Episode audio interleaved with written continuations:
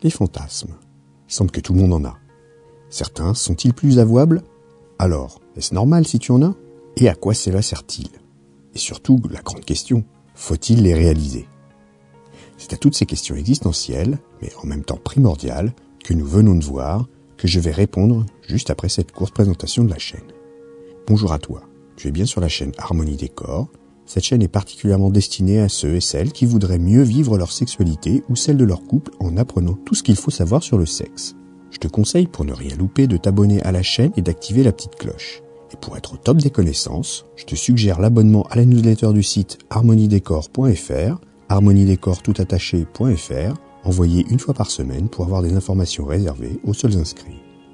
Bon allez, j'arrête de fantasmer sur le nombre d'abonnés que va m'apporter cet article et je rentre immédiatement dans le sujet. Le fantasme.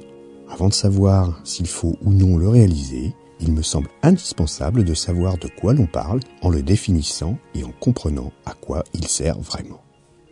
Comme toujours, c'est à mon ami Le Larousse que je vais m'adresser pour obtenir une définition qui nous servira par la suite.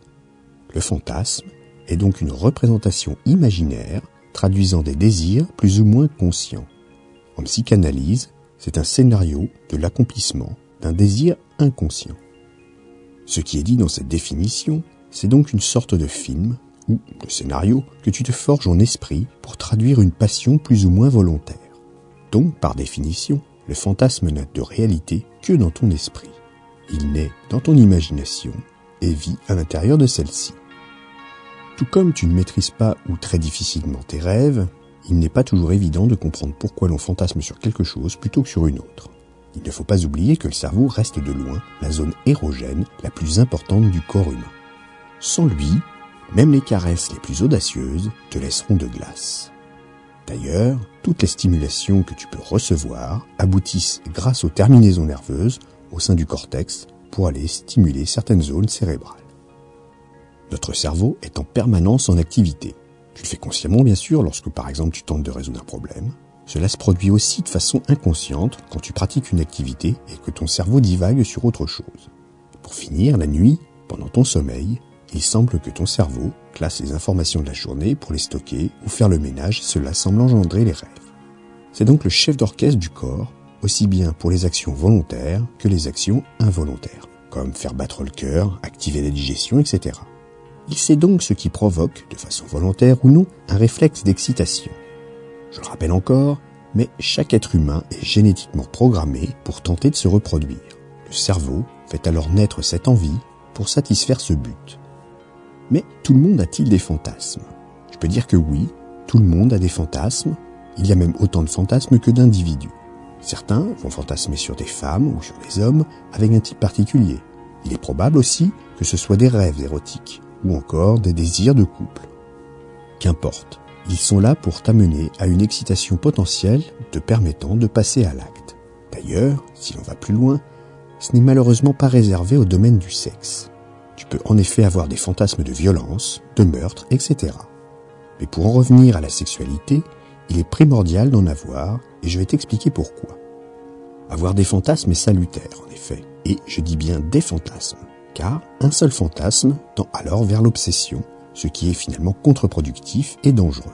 Ces fantasmes vont te permettre de rêver à la sexualité parfaite vers laquelle tu voudrais tendre. Cela te permet aussi d'imaginer des situations improbables, voire parfois totalement inacceptables ou condamnables. Mais dois-tu avoir honte de ces fantasmes lorsqu'ils deviennent étranges, voire scabreux?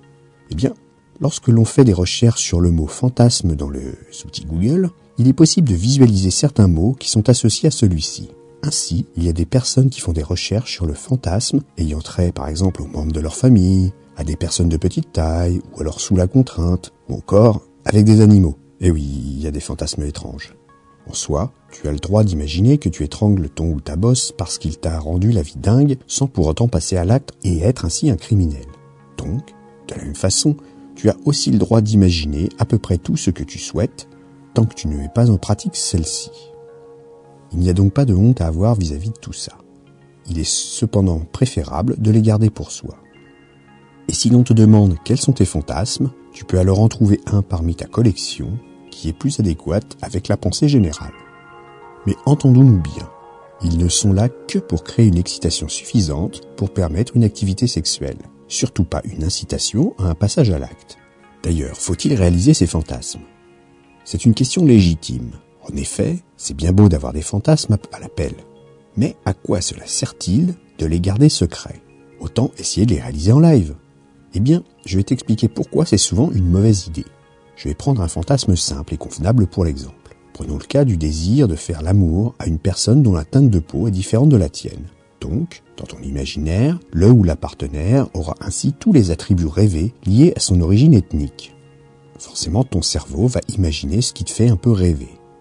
En passant à l'acte, certes, tu vas assouvir ce fantasme, mais d'une part, il y a fort peu de chances que la réalité soit en phase avec ce que tu avais imaginé. Il se peut même que tu sois finalement déçu par cette expérience que tu auras pu penser plus intéressante. Donc, non seulement tu auras cramé ce fantasme en le réalisant, il n'aura plus cette aura de magie, en plus, il pourra y avoir de la déception si la réalisation n'est pas à la hauteur de ce que tu espérais. Le scénario, mais également les ressentis et le plaisir pris, risquent d'être vraiment décevants. C'est par conséquent un gros challenge que de se lancer dans la concrétisation d'un fantasme. Dois-tu donc t'empêcher coûte que coûte de les mettre en pratique? Eh bien, oui et non. À mon sens, ce serait le plus intéressant dans un couple, c'est non pas de réaliser le fantasme de chacun des partenaires, mais plutôt de construire ensemble un fantasme et de l'accomplir. C'est en effet préférable d'une part, car ce fantasme créé, à partir des désirs personnels du couple, peut ensuite être aménagé et repensé au fur et à mesure pour une amélioration constante.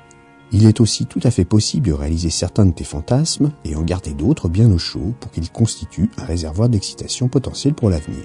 Je te préconise donc d'effectuer quelques fantasmes simples qui auront ainsi très peu de chances de te décevoir.